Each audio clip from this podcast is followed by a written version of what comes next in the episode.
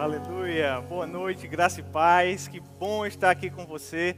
Desejo que essa noite já esteja sendo uma noite de bênção na sua vida, né? Que tempo maravilhoso Obrigado, Tiago e Ju, pastor Tiago e Juliana, pelo convite de estar aqui, matando um pouquinho da saudade da nossa igreja, né? Vendo os irmãos. Que tempo maravilhoso tivemos com Bisoco e Cíntia aqui também. Que bom chegar também no momento da palavra onde Deus vai tocar os nossos corações. Não sei se você está pronto aí e nem sei quais são as expectativas que você está cultivando, né? Eu estava ouvindo uma ministração essa semana e um pastor, ele comentava assim, ele dizia, gente, não fica querendo que a vida volte ao normal. E eu não sei se esse é o teu pensamento, ah, meu Deus, eu queria que a vida voltasse ao normal.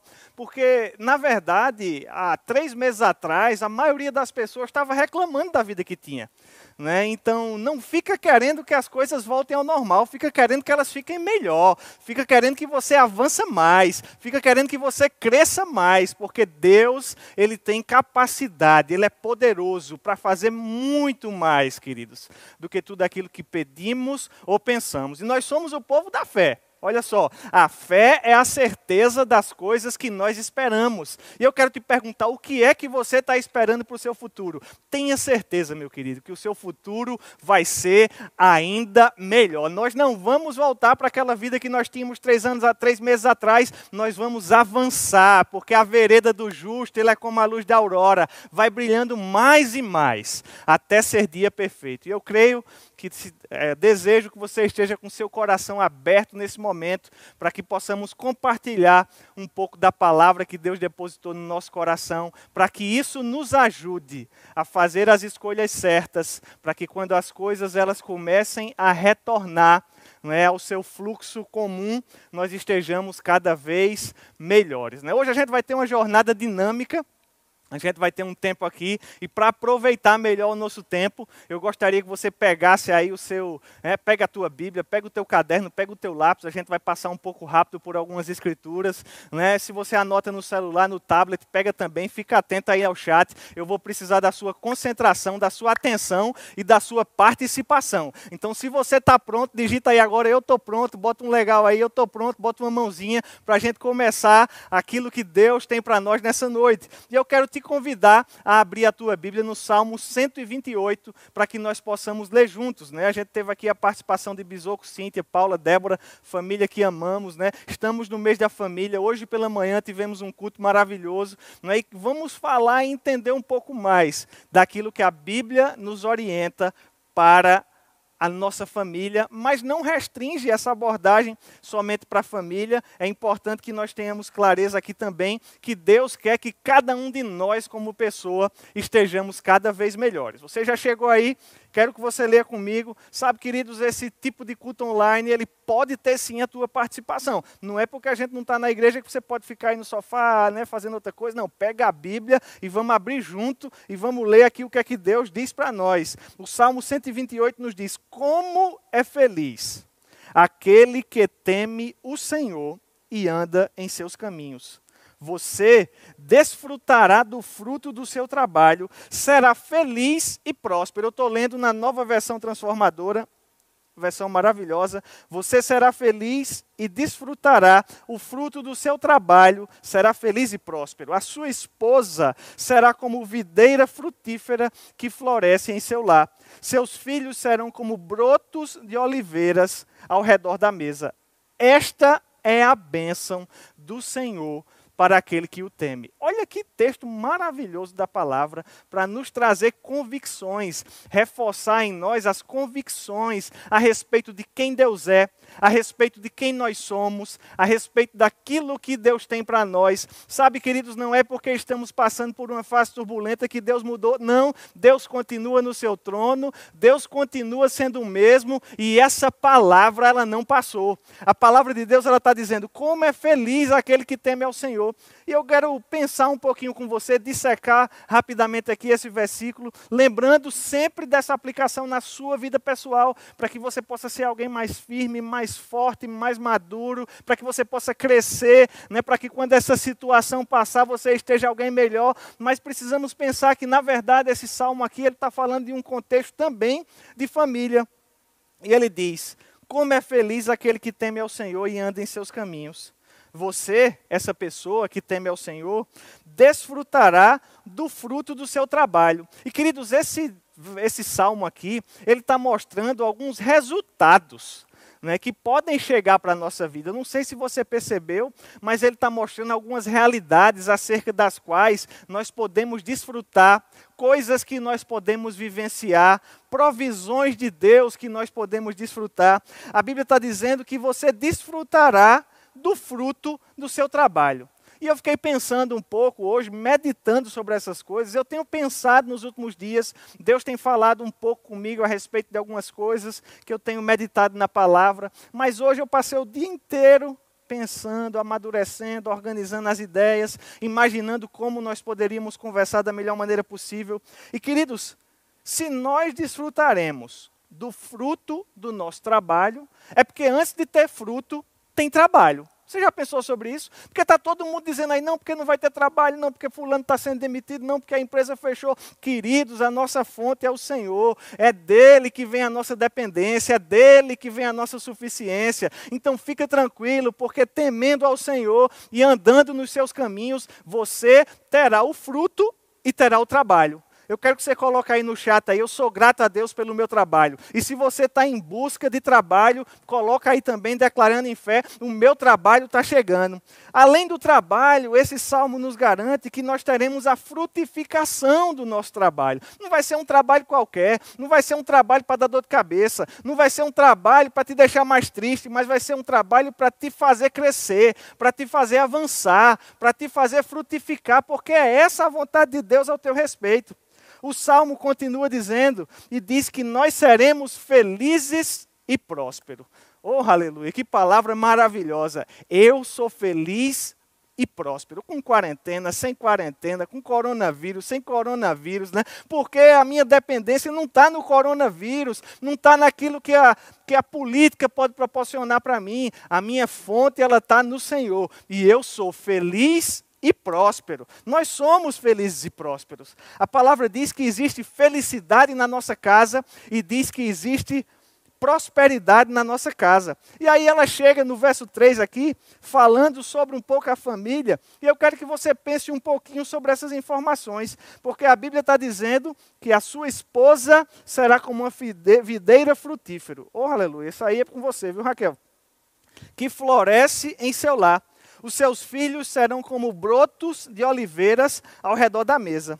E eu pesquisei um pouco rapidamente hoje à tarde sobre essas duas árvores. Né? A videira frutífera aqui, né, que ela trata da esposa, fala da beleza das folhas, é uma árvore reconhecida pela beleza de suas folhas, fala da flexibilidade dos seus ramos e fala da doçura dos seus frutos. Recebe aí, viu? Tua esposa vai proporcionar frutos doces e você, esposa, espere frutos doces também do seu marido, né? Sobre os filhos, a Bíblia os compara com brotos de oliveira. A oliveira é uma planta forte, robusta. Ela chega até 30 metros de altura, ela pode chegar. Os seus ramos simbolizaram em alguns momentos paz e esperança.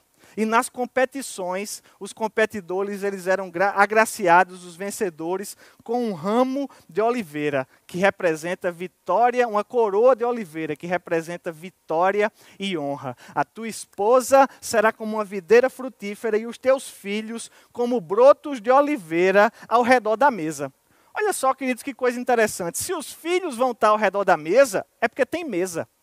Eles não iam estar na mesa se a mesa não tivesse alimento. Então tem mesa, tem alimento, tem provisão. E se tem mesa é porque tem casa. Olha o que Deus está proporcionando para você. Deus ele cuida de nós de todas as maneiras. Coloca aí, Deus cuida de mim, porque Deus ele está cuidando de você o tempo inteiro. Agora você pode perguntar, Tiago, mas como é que eu posso desfrutar desses resultados? Porque eu quero trabalho, eu quero frutificação, eu quero felicidade, prosperidade, eu quero uma esposa com frutos doces, eu quero os filhos fortes, a minha casa quer, eu quero paz, esperança, vitória, eu quero uma mesa farta, eu quero provisão. Como é que a gente tem tudo isso? O começo do versículo 1 o versículo 1 todo, na verdade, ele vai nos dizer dois ingredientes. E olha comigo, preste atenção, vai ser simples essa palavra, dois ingredientes que podem nos proporcionar esses resultados. Tiago, se a Bíblia está dizendo, por que você diz pode? Eu digo pode porque você pode escolher praticar a palavra ou não.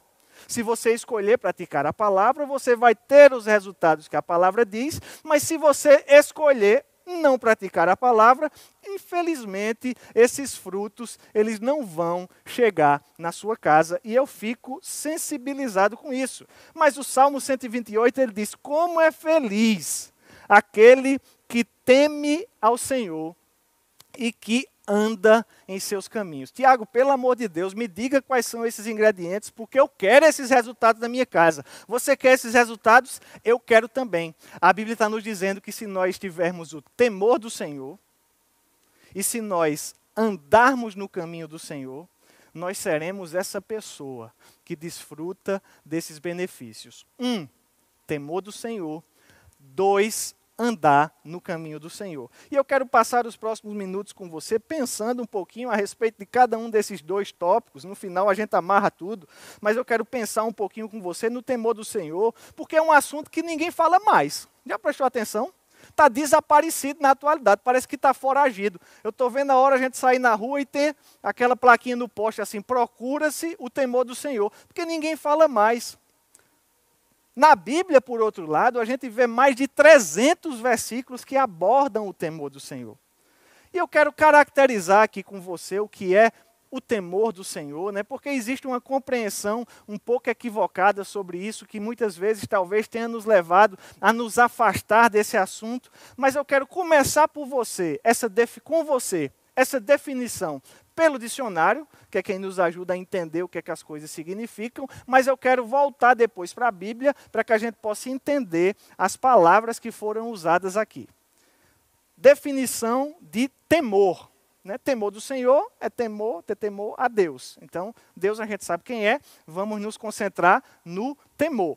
Temor vem do latim timor, né, que significa falta de tranquilidade ou sensação de ameaça já não é nossa realidade. Né? Quando você vai no dicionário, você vai ver lá, temor, um, falta de tranquilidade ou sensação de ameaça. Não é nosso caso, porque a gente sabe que Deus cuida de nós. Nós sabemos que Deus é bom, nós conhecemos quem Deus é. Então nós não temos motivos para ter falta de tranquilidade. Pelo contrário, a palavra ela nos orienta a gozarmos da paz que Deus derrama sobre nós e que excede até a nossa capacidade de pensar. A paz que excede o entendimento. Né? Então não tem nada a ver com falta de tranquilidade. Vamos passar para o próximo, a próxima definição?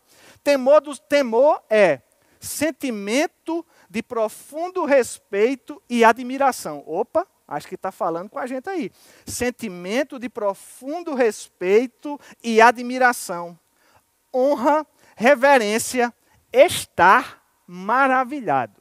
Aquela hora que você fica meio boquiaberto assim, ó, sem saber exatamente o que está acontecendo, maravilhado, pronto. É um certo temor do Senhor nesse sentido.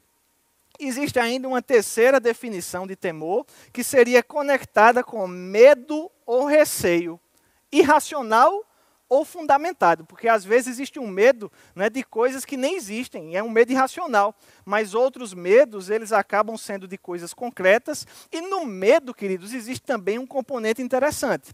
Eu sei que muitas vezes a gente quer colocar de fora, jogar para fora, né, porque a gente até entende que o perfeito amor lança fora todo medo, e isso é verdade, é a palavra que nos ensina assim, mas o medo, ele também envolve um certo senso de preservação. Como assim, Tiago? Você não vai ficar andando né, de patins na beira de um abismo. Porque você fica ali, né, com aquela. Se cair, acabou, né? Então, a preservação da sua vida, o senso de preservar alguma coisa que para você é preciosa, que nesse caso, do exemplo, é a vida, afasta você de cometer algumas coisas. E eu acredito, queridos, que essas definições se aplicam bem direitinho àquilo que nós entendemos como temor. Porque no nosso relacionamento com Deus existe, com certeza, esse componente de profundo respeito de admiração, de honra, de reverência, de estar maravilhado. E você pergunta, Tiago, mas por que foi que você falou no começo que o temor de Deus parece que está foragido? Né? Porque a gente vive no meio de uma sociedade irreverente. Ninguém quer reverenciar nada mais, ninguém quer honrar nada mais. Os fundamentos morais estão esculhambados, mas não para nós que cremos na palavra. Para nós, Deus continua no seu trono, Deus continua sendo tão glorioso quanto sempre foi, e Deus continua sendo tão digno da nossa honra, do nosso respeito e da nossa reverência precisamos estar como quem está maravilhado. A gente não pode se acostumar com Deus. A gente precisa todo dia estar maravilhado. Senhor, eu pensei que ontem você tinha sido bom, mas hoje o negócio está melhor ainda. Né? E eu gosto de pensar também que a relação de um pai com um filho, eu estava pensando, né? a relação de um pai com um filho, nesse contexto de família que nós estamos tratando durante esses domingos, né? ela tem um componente de temor. Porque o pai, eu sei que às vezes né, a relação ela não é saudável e o filho tem mesmo medo do pai, se pela de medo do pai, o que não é o nosso caso, porque Deus vem demonstrando aí, gente, há quase seis mil anos que quer o nosso bem, que faz pelo nosso bem. Daqui a pouco a gente vai ler um texto da palavra que diz que o temor do Senhor ele é sempre para o nosso bem. Né? Então, quando nós conhecemos o nosso pai, nós não precisamos ter medo com ele, ter medo dele. Eu, graças a Deus, tive uma privilégio de crescer numa família cristã, num lar abençoado, estruturado. Né? Muitos de vocês talvez conheçam meus pais, a Mauri e Marisete. Sou grato a Deus por ter me plantado nessa família. Mas o meu relacionamento, pensando um pouco com meu pai, a minha mãe também, né? mas só para usar o exemplo do pai aqui de Deus, nunca foi baseado no medo. É? Agora, isso não quer dizer que em alguns momentos eu não tivesse esse temor, tanto pelo respeito, quanto pela admiração, quanto pela honra, mas também, queridos, um medo, um medo mesmo, de comprometer o meu relacionamento com Ele. Um medo de acabar jogando fora algo que eu considerava precioso. Um medo de não corresponder a tantas iniciativas de bondade, de investimento ao longo da vida. Né? Muitas vezes, durante a minha adolescência, durante a minha juventude, né? durante toda a vida de forma geral, algumas oportunidades chegam para a gente fazer certas coisas, e algumas vezes eu ficava pensando comigo mesmo, mas eu não posso fazer isso porque eu não posso desagradar meu pai desse jeito, eu não posso decepcionar minha família dessa maneira. E esse temor, queridos, me salvou em muitas ocasiões. É esse tipo de sentimento que a Bíblia está falando, de nós considerarmos o que temos com Deus, o nosso relacionamento tão precioso que a gente não quer comprometer, que a gente não quer jogar fora. Nós vemos aqui que a definição do dicionário de temor, ela fala sobre esse componente de profundo respeito e admiração. Ela fala também sobre esse medo ou receio de comprometer, de preservar, de manter algo que é caro, que é precioso, que foi conquistado. Agora, como o próprio Carrombé acabou de comentar aí, né, a Bíblia ela vai trazendo outras definições de temor. Conforme a Bíblia diz lá em Provérbios 9 e 10, o temor do Senhor é o princípio da sabedoria. Olha que, que, que, versículo interessante, queridos, da palavra. O temor do Senhor é o princípio da sabedoria. Jó 28, 28 diz que o temor do Senhor é a verdadeira sabedoria. Olha que coisa maravilhosa. E eu não sei se você entendeu, mas a Bíblia está dizendo que quem quer sabedoria começa pelo temor, porque o princípio é o começo de alguma coisa. E eu não sei se você deseja sabedoria, mas se você deseja, o caminho para se tornar sábio é temer a Deus, é o temor do Senhor. E se você quer sabedoria, querido, digita aí no chat agora mesmo. Eu quero sabedoria. Manda sabedoria, Pai. Recebo tua sabedoria, Pai. Manda sabedoria para mim. Coloca aí, vai colocando a tua confissão de fé em forma de teclado nesse momento, né? Aí no chat, vai digitando no teu celular aí. Eu quero sabedoria. Agora, Existem outras definições também para o temor do Senhor na palavra. E eu quero ler com você Provérbios 8,13, quando a Bíblia diz que o temor do Senhor consiste, vai colocar aí na tela, Provérbios 8,13, o temor do Senhor consiste em aborrecer o mal. A nova versão transformadora, ela fala sobre odiar o mal. E sabe, queridos, às vezes a gente nunca pensa sobre esse lado de detestar alguma coisa ou de odiar o mal, porque a gente pensa, ah, mas eu sou do amor, Deus é amor, né?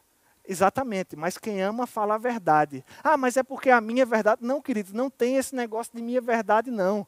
A verdade é essa aqui, ó, a minha, a sua, de qualquer pessoa. A nós que somos cristãos, nós temos um fundamento moral sólido. E esse fundamento é a palavra de Deus. A gente não pode entrar nessa onda do mundo aí, não. De que pode tudo, de que todo mundo está certo, de que ninguém está errado, porque o meu certo é diferente do seu certo, a minha verdade é diferente da sua verdade. Não, não tem isso, não, gente.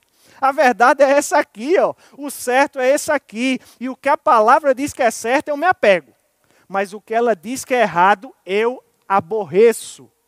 Ai, Tiago, mas eu acho que é tão forte odiar o mal. Pois é, mas é o que a Bíblia está dizendo. Lá em Romanos 12, 9, diz: Apegai-vos ao bem, detestando o mal.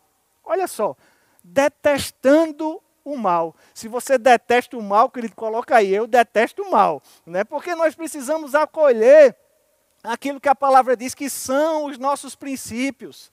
Existe um certo e existe um errado.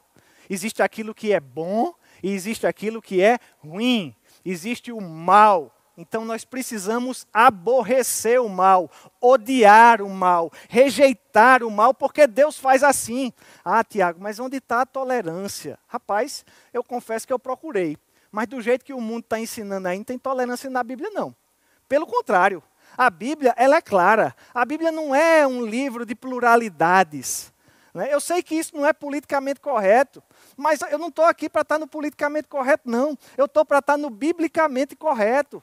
Nós precisamos dizer aquilo que Deus diz e temer ao Senhor. É amar o que Deus ama e odiar o que Deus odeia. Agora, Deus não odeia ninguém. É bem, é bem importante que se diga isso, porque Deus amou o mundo de tal maneira que deu seu filho. Na verdade, a Bíblia diz que Deus nos amou e se entregou por nós quando nós ainda éramos pecadores.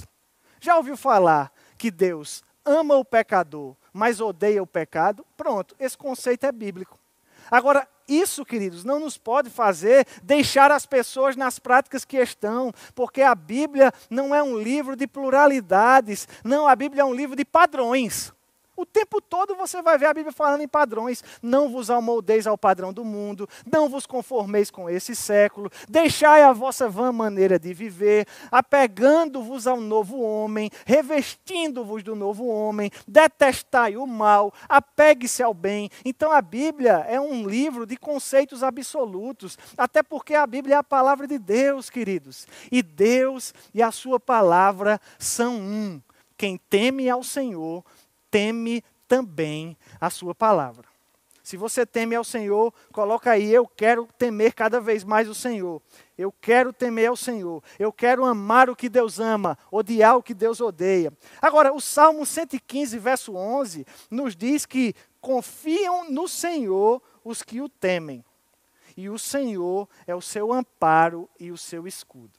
Ou seja, quem teme ao Senhor confia também no Senhor. Nós podemos ver também lá em Provérbios capítulo 3, versos 5, 6 e 7, a Bíblia diz: "Confia no Senhor de todo o teu coração e não te estribes no teu próprio entendimento. Reconhece-o em todos os teus caminhos, e ele endireitará as tuas veredas. Não seja sábio aos teus próprios olhos. Teme ao Senhor e aparta-te do mal." Olha só que coisa boa. A Bíblia nos disse agora há pouco que o temor do Senhor é o princípio da sabedoria. E aqui em Provérbios, o livro da sabedoria, Salomão está nos dizendo: olha, não seja sábio aos seus próprios olhos, não. Não fique com seus próprios conceitos, com a sua própria forma de pensar. Abraça a forma de Deus das coisas. Teme ao Senhor e aparta-te do mal. Mais uma vez, ó, nos afastar do mal. Agora, temer ao Senhor, queridos, é nada mais, nada menos do que considerar a perspectiva divina a respeito das coisas. E eu te pergunto, qual é a perspectiva divina? É a Bíblia, queridos. A Bíblia é a perspectiva divina. E se você ama a palavra de Deus, coloca aí no chat agora, eu amo a minha Bíblia. Porque nessa sociedade, queridos, a Bíblia tem perdido seu valor, mas não no nosso meio. A gente não pode se conformar com o padrão do mundo. Eu amo a minha Bíblia, queridos. Eu não tenho vergonha da minha Bíblia. Eu ando com a minha Bíblia. Eu uso aqui ó, o meu dispositivo móvel. Eu, pode deixar. Eu uso aqui meu tablet, uso meu celular, mas eu uso a minha Bíblia de papel, porque ó, eu amo a Bíblia, eu amo a palavra do Senhor. Agora, nós podemos fazer uma escolha. Aonde nós vamos depositar o nosso temor? Né? Provérbios 29, 25 diz que quem teme ao homem arma ciladas, mas o que confia no Senhor está seguro. Eu te pergunto, você vai escolher depositar o teu temor sobre os homens? Né? A Bíblia diz em Salmo 112, verso 4, a luz brilha na escuridão para o justo. Ele é compassivo e misericordioso. Olha só, quando as coisas estão escuras, para você a luz vai brilhar. No verso 7 diz: Ele não teme mais notícias, pois confia plenamente no cuidado do Senhor é confiante e destemido, olha com triunfo para os seus inimigos. Queridos, nós não precisamos colocar o nosso temor em mais notícias, nós podemos confiar no cuidado do Senhor e podemos olhar para os nossos inimigos, ó, olha para essa pandemia aí, confiante, porque você está cheio de Deus, e quem está cheio de Deus, queridos, está guardado, está protegido, como Cíntia falou aqui, ó, quem habita no esconderijo do Altíssimo, está guardado. Agora o verso, Salmo 34, verso 9 diz: Temei ao Senhor, vós os seus santos, pois nada falta aos que o temem. Deuteronômio 6, 24 diz: O Senhor nos ordenou que cumpríssemos os seus estatutos e temêssemos o Senhor nosso Deus, para o nosso perpétuo bem para nos guardar em vida, como tem feito até hoje. Você pode depositar o seu temor nos homens, você pode depositar o seu temor nas más notícias, mas você pode também depositar o seu temor no Senhor. Coloca, eu escolho depositar o meu temor no Senhor. Agora, o temor do Senhor foi o primeiro dos pontos que nós vimos o Salmo 128 tratar. Não é? Como é feliz aquele que teme ao Senhor e anda em seus caminhos. E queridos, quando eu pensava um pouco a respeito do que a palavra diz sobre andar nos caminhos do Senhor, eu me lembrei de Josué, capítulo 1, versos 7, 8 e 9, e eu quero ler com você aí na tela, porque para Josué chegou essa proposta de andar nos caminhos do Senhor. Moisés ele trouxe para Josué essa orientação, Josué ficou meio com medo ali, porque queridos, para andar no caminho do Senhor hoje, a gente precisa ter força e coragem. Às vezes não é uma coisa tão simples, não. Porque a sociedade toda quer nos mostrar que a gente está errado, quer nos mostrar que essa Bíblia não tem valor, quer nos mostrar que o que sai no noticiário é mais importante do que o que Deus diz a respeito das coisas. É preciso força e coragem para contrariar essa corrente predominante do mundo que quer nos arrastar. Mas, queridos, força e coragem não falta. Porque Deus disse em Josué capítulo 1, verso 7: Tão somente ser forte e muito corajoso, para teres o cuidado de fazer segundo toda a lei que meu servo Moisés te ordenou. Dela não te desvies, nem para a direita, nem para a esquerda, para que sejas bem-sucedido por onde quer que andares. Não cesses de falar desse livro da lei, antes medita nele dia e noite, para que tenhas o cuidado de falar sobre tudo quanto nele está escrito. Então farás prosperar o teu caminho e serás bem-sucedido por onde quer que andares. Não te mandei eu ser forte e corajoso. Não temas nem te espantes. Eu sou o Senhor, teu Deus. Estou contigo por onde quer que andares. Oh, aleluia! Que coisa maravilhosa, querido, saber que Deus está conosco, saber que Ele nos enche de coragem, saber que Ele nos enche de força. Para quê? Para praticar a palavra. Porque se você observar direitinho, Josué, ele está nos ensinando, Moisés aqui falando né, no livro de Josué, ele está nos ensinando um processo prático aqui, né, de meditar, falar e fazer. Olha só o que diz o verso 8: Não cesses de falar desse livro da lei, antes medita nele de dia e de noite, para que tenhas o cuidado de fazer segundo tudo quanto nele está escrito.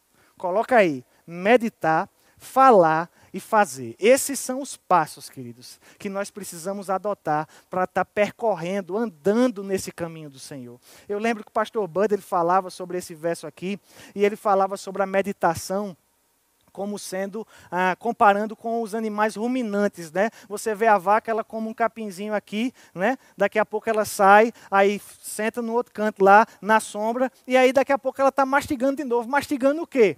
Aquele mesmo capim que ela botou para dentro, porque o, o, o estômago dos ruminantes ele tem vários compartimentos. Agora, se eu medito na palavra de manhã e de noite, isso quer dizer que eu vou ter alimento para ficar ruminando o dia todinho. Eu confesso que esse exemplo do pastor Bud, embora ilustrativo, ele era um pouquinho, não gostava muito dele não, sabe? Aí eu fiquei pensando em como, né? Pensando, porque alguns textos da palavra eles não desgrudam de você. E aí quando o irmão Mari Blackwelder esteve aqui no ano passado, na verdade foi em 2018, se eu não me engano, na Conferência de Ministros do Nordeste aqui.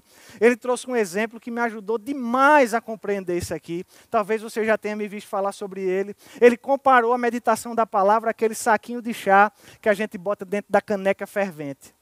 Você bota um pouquinho de chá, mas se você der só uma mergulhada e tirar, nem vai ter gosto de chá, nem vai ter cheiro de chá, né? nem vai ter cor de chá. Agora, quando você vai molhando, molhando, molhando, molhando. Aquela água, ela vai mudando os seus componentes, porque partículas daquele saquinho vão se desprendendo e vão transformando o que antes era água em chá.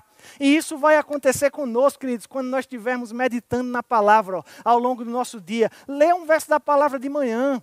É de dia e de noite. Não deixa para meditar na palavra a última coisa do teu dia, não. Faz logo cedinho, porque você vai passar o dia todo ó, molhando aquele versículo na sua caneca de água. E aquelas partículas da palavra, elas vão alterando quem você é ao longo do dia. Isso se combina perfeitamente com aquilo que Deus nos diz, Jesus nos ensinou em Mateus, capítulo 7, verso 24.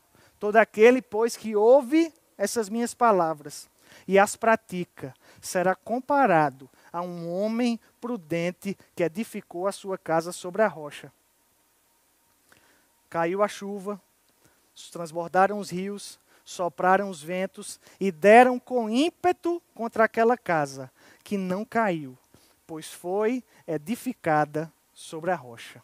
Aquele que não pratica essas minhas palavras será comparado a um homem insensato que edificou a sua casa sobre a areia. Caiu a chuva, transbordaram os rios, sopraram os ventos, deram com ímpeto contra aquela casa e ela desabou, sendo grande a sua ruína.